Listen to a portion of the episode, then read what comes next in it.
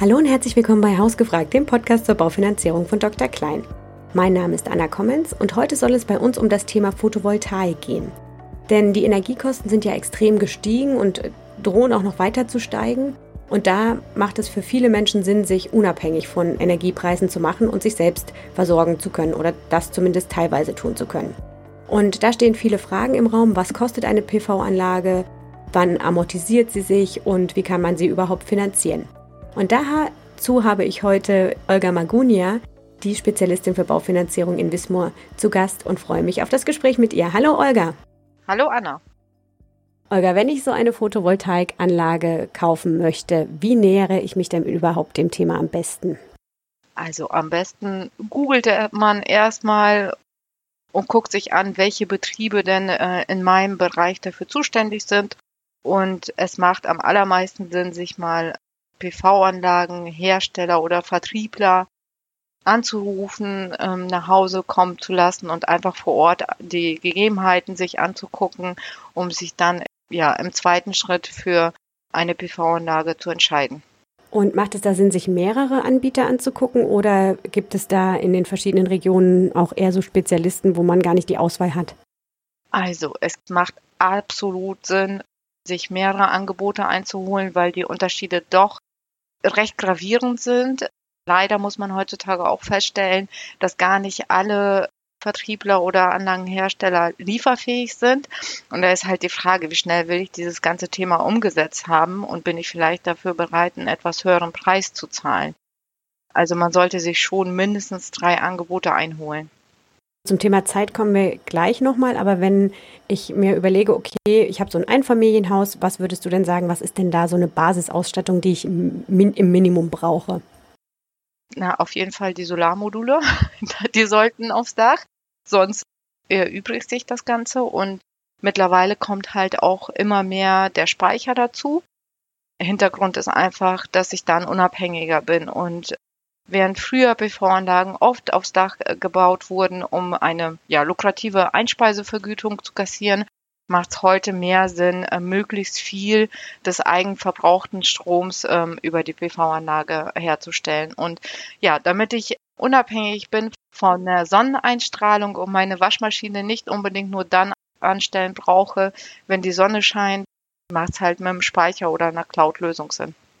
Okay, also damit ich das richtig verstehe, einen Speicher brauche ich nicht unbedingt, weil ich könnte es ins Stromnetz einspeisen lassen, um es dann zu verkaufen. Aber wenn ich selber nutzen möchte, eben auch mal für graue Tage, dann brauche ich eine Speicherlösung. Dann sollte man einen Speicher mit installieren, genau. Und braucht man denn für eine Photovoltaikanlage eine Baugenehmigung? In der Regel nein. Wobei man, sobald man halt ich sage mal, eine Besonderheit hat, wie zum Beispiel ein Objekt, was unter Denkmalschutz steht, dann sollte man schon eben vorab mit der zuständigen Gemeinde, Baubehörde ähm, sprechen. Für so eine Standard-Einfamilienhauslösung braucht man keine Baugenehmigung. Und du sprachst das Thema Zeit schon mal an. Wie lange dauert es in der Zeit etwa, bis die Photovoltaikanlage auf meinem Dach in Betrieb gehen kann? Genau, das ist halt abhängig von dem Lieferanten beziehungsweise von dem Hersteller. Ich arbeite mit vielen zusammen. Ich habe Hersteller, die können quasi vom Erstgespräch bis zur Montage innerhalb von sechs Wochen umsetzen. Es gibt aber halt auch viele Betriebe, die Lieferschwierigkeiten haben und da lässt es sich überhaupt nicht voraussagen, wie lange das dauern wird. Aber sechs Wochen ist so das, was am schnellsten möglich ist, sozusagen. Genau. Also vom ersten Gespräch, Erstangebot bis, bis ich dann wirklich die Anlage auf dem Dach habe und entsprechend Strom produziere. Das ist ja schon relativ fix. Wenn ich selber Strom produzieren möchte, kann ich denn mit so einem normalen Einfamilienhaus, Dach, sage ich mal, kann ich denn damit den Eigenverbrauch decken? Fast, komplett.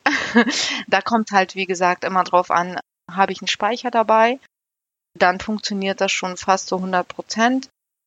Es gibt mittlerweile auch Cloud-Lösungen. Das heißt, je mehr ich von dem Strom, der ja in Höchstsonnentagen produziert wird, speichern kann, umso mehr kann ich den halt auch nutzen, wenn die Sonne mal nicht scheint oder wenn es wirklich ein grauer Tag ist, so dass ich darüber schon fast unabhängig werde, aber nicht zu 100 Prozent. Und die andere Variante, die du ja noch angesprochen hast, die Einspeisung ins Netz, bekommt man dafür eine Vergütung und rentiert sich das? Genau, also die Vergütung bekommt man ja.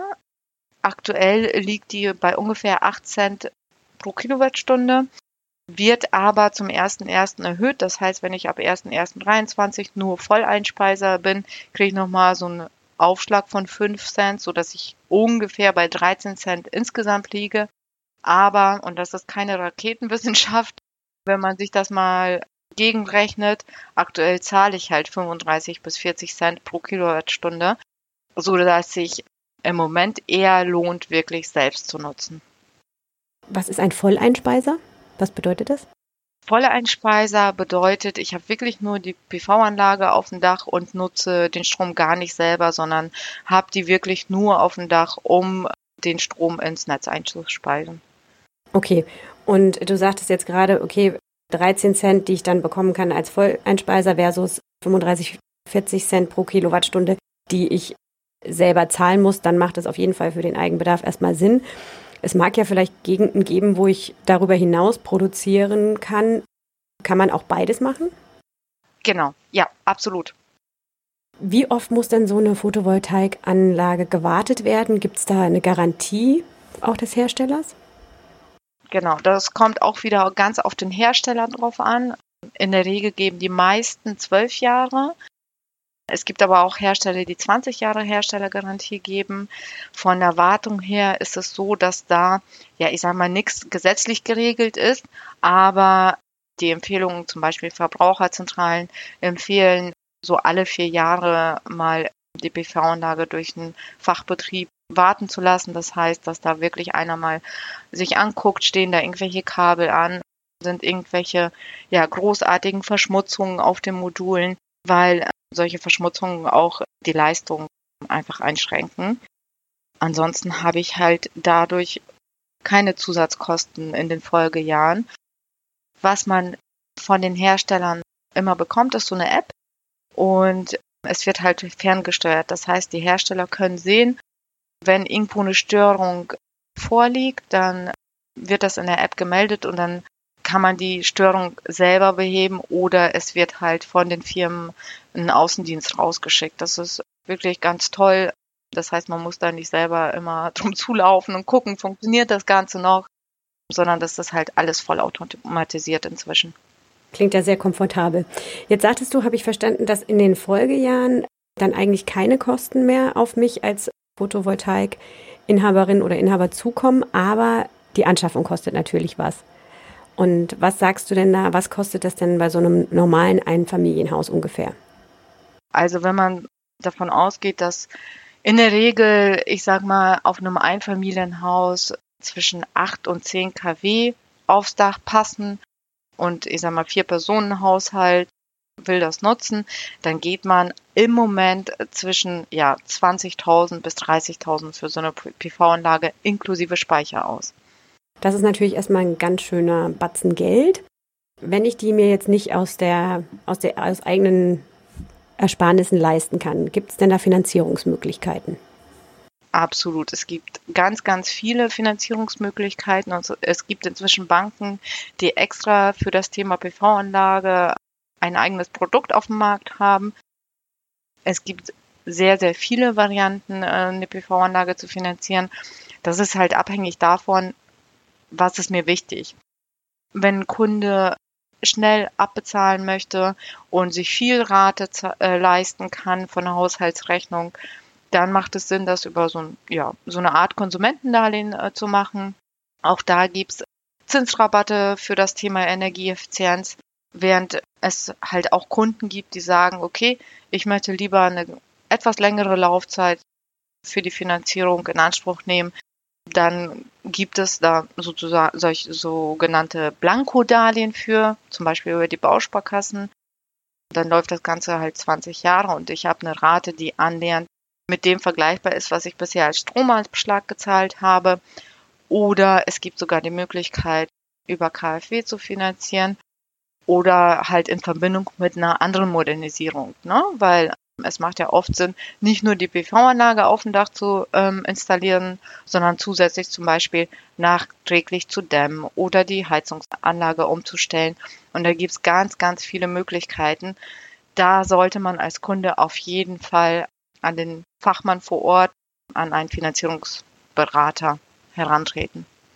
Und da sagtest du jetzt, es gibt äh, zum Beispiel äh, Konsumentenkredite, sind das so klassische Ratenkredite? Genau, das sind klassische Ratenkredite, die aber halt einfach ein bisschen zinsinteressanter sind, als wenn ich mir zum Beispiel ein Auto davon kaufen würde. Weil die dann zweckgebunden sind? Genau, weil die sind dann zweckgebunden und die Banken ha haben halt dieses Thema energieeffizient für sich erkannt. Und das Thema Blankodarlehen hast du ja auch angesprochen. Muss ich da irgendwelche Voraussetzungen erfüllen? Man muss Hauseigentümer sein. Ein Blankodarlehen bedeutet ja einfach nur, dass ich eine deutlich längere Laufzeit in Anspruch nehmen kann und keine Grundschuld eintragen muss. Und das zusammen mit, der, mit einer anderen Modernisierung oder der Anschlussfinanzierung zu machen, hat halt den Vorteil, dass man dann ein bisschen günstigere Zinsen wahrscheinlich bekommt, ne? weil das dann als Baufinanzierung funktioniert. Genau. Kann ich denn dann auch Eigenkapital selbst einbringen? Selbstverständlich, klar unbegrenzt. Ne? Wenn nämlich eine PV-Anlage 30.000 kostet, kann ich die Hälfte finanzieren und die Hälfte zum Beispiel aus Sparguthaben bezahlen. Bei Eigenkapital liegt ja auch immer das Thema Eigenleistungen nahe. Kann ich denn irgendwas von diesem ganzen Prozess, den du ja so schön beschrieben hast, selbst machen? Theoretisch ja, praktisch würde ich dafür warnen. Also ist es ja schon, ich sag mal, umfangreich, da die Module aufs Dach zu bringen. Also wenn man nicht gerade Dachdecker selber gelernter ist, würde ich dafür warnen. Ganz klar. Du sprachst das Thema KfW-Förderung auch an äh, oder dass es von der KfW ein eigenes Produkt dafür gibt. Gibt es denn auch die Möglichkeit, das zu kombinieren oder andere Fördermöglichkeiten noch für Photovoltaikanlagen? Das ist halt abhängig davon, in welchem Bundesland ich lebe. Zum Beispiel letztes Jahr gab es in Niedersachsen noch 40 Prozent Förderung auf den Speicher. Die sind inzwischen ausgelaufen. In Baden-Württemberg gibt es aktuell noch ähm, eine Fördermöglichkeit. Da ist aber ja jeder, wie gesagt, gut beraten, sich einmal für sein eigenes Bundesland zu informieren. Aktuell gibt es von der KfW ein zinsgünstigeres Darlehen für das Thema PV-Anlage. Allerdings gehört zur Wahrheit halt auch dazu, dass dieser Zins, der da bei der KfW aufgerufen wird, wirklich nur in Verbindung mit einer lastenfreien Immobilie gilt. Das heißt, wenn, ja, wenn das neue Darlehen irgendwo im Nachrang ist oder wenn die Immobilie noch relativ hoch belastet ist, dann lohnt sich KfW meist gar nicht. Also ich darf keine, kein anderes Darlehen haben, um die äh, Immobilie, auf die ich die Photovoltaikanlage packen will, abzuzahlen. Darf man schon, ist dann halt aber nicht so günstig, wie es auf der KfW-Seite äh, im ersten Moment scheint weil dieser Zinssatz bei der KfW, der ist immer vom Auslauf abhängig und auch von der Bonitätenklasse bei der Hausbank, so dass ich ganz, ganz oft schon erlebt habe, dass die Kunden diesen Zinssatz, der da auf der Internetseite der KfW aufgerufen wird, in der Realität gar nicht bekommen. Hast du denn eine Idee, ob es 2023 im Laufe des Jahres Änderungen geben wird bei der staatlichen Förderung? Nein, leider nicht. Wenn ich das wüsste, das wäre cool. Nein, ich gehe da aber stark von aus, weil wir müssen halt Anreize schaffen oder was heißt wir? Die Bundesregierung muss Anreize schaffen, energieeffiziente Sanierung voranzutreiben. Die KfW hat ja auch schon vage angekündigt, dass sich Anfang des Jahres die KfW-Programme insgesamt nochmal verändern werden. Von daher gehe ich stark davon aus, dass da was Neues kommt. Nur es gehört halt auch zur Wahrheit dazu, sobald die Nachfrage steigt, könnte es natürlich auch passieren, dass die Preise wiederum anziehen. Wo stelle ich denn den Antrag für die Förderung und welche Voraussetzungen gibt es denn für die Förderung und wie hoch sind sie? Also, wie gesagt, es kommt halt drauf an. Ich mache es mal am Beispiel nach Niedersachsen, weil ich habe ja selber das ganze Thema durch. Da war das so, dass der Antrag für diese, diesen Zuschuss für den Stromspeicher bei der N-Bank gestellt werden musste. Wichtig ist immer, dass man vor Vorhabensbeginn den Antrag stellt und nicht erst im Nachgang. Und dann wird das alles komplett digital abgewickelt. Wenn man das ganz genau wissen will, wie hoch die Förderung für das eigene Land ist, dann sollte man sich dann mal auf die Internetseite des Bundeswirtschaftsministeriums begeben.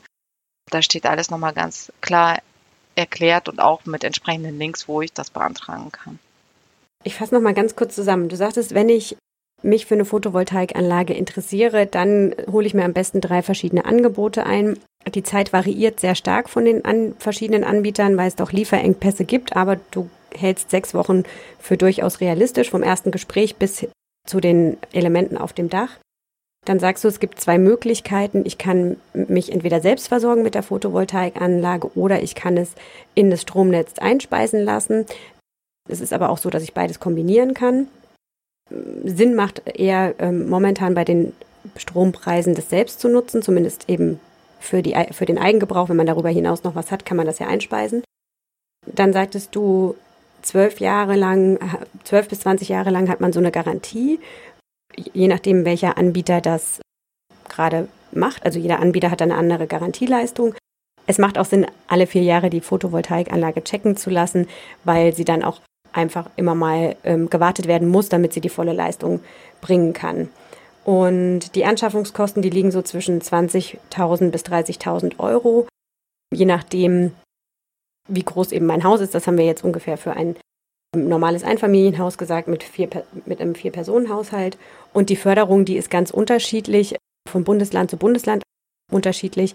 Und du sagtest auch, es gibt unterschiedliche Finanzierungsmöglichkeiten von Ratenkredit über Blankodarlehen bis hin zur, zum Modernisierungsdarlehen oder eben zur Baufinanzierung. Wenn man jetzt noch mal ganz kurz darauf guckt, ab wann lohnt sich denn eine Photovoltaikanlage? Wann lohnt sich die Investition für mich? Ab welchem Zeitraum? Letztendlich lohnt sich für mich eine PV-Anlage zur Eigenversorgung schneller, wenn ich halt relativ viel Stromverbrauch habe. Das heißt, je mehr Personen im Haushalt sind, je mehr elektrische Geräte ich einfach habe, umso schneller lohnt sich das Ganze für mich. Man muss dazu sagen, wenn ich eine PV-Anlage selber äh, auf dem Dach habe, bin ich ja auch unabhängig davon von den ganzen Strompreissteigerungen, weil ich habe es quasi nach oben hin gekappt. Es kann mir egal sein, ob die Strompreise steigen.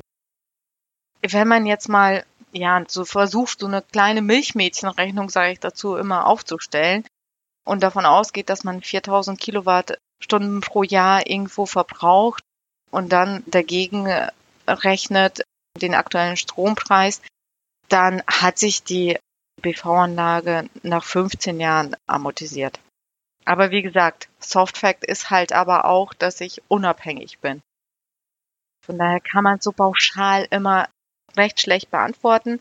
Und man muss natürlich dazu sagen, im Hinblick auf Elektromobilität und so weiter wird es ja eher so sein, dass noch mehr Strombedarf bei jedem Privat entsteht, als es jetzt schon der Fall ist. Es sei denn, wir sparen Strom, ne? Ja, genau. Und wir wissen ja auch gar nicht, wo sich die Preise hin entwickeln. Ne? Also das gegenzurechnen ist natürlich auch zurzeit sehr schwer. Ganz, ganz herzlichen Dank, liebe Olga. Ich habe ganz viel verstanden und du hast super gute Informationen uns geliefert mit äh, konkreten Zahlen. Ganz, ganz herzlichen Dank dafür. Sehr gerne. Ich hoffe, es ging euch wie mir und ihr habt auch ganz viele neue interessante Details zu dem Thema Photovoltaikanlage erfahren. Wenn ihr noch Fragen habt, dann schaut sehr gerne auf all unseren Kanälen unter www.drklein.de nach oder schreibt uns an hausgefragt.drklein.de. Natürlich freuen wir uns auch 2023 über Bewertungen unseres Podcasts auf den gängigen Podcast-Plattformen. Alles Gute und bis zur nächsten Folge.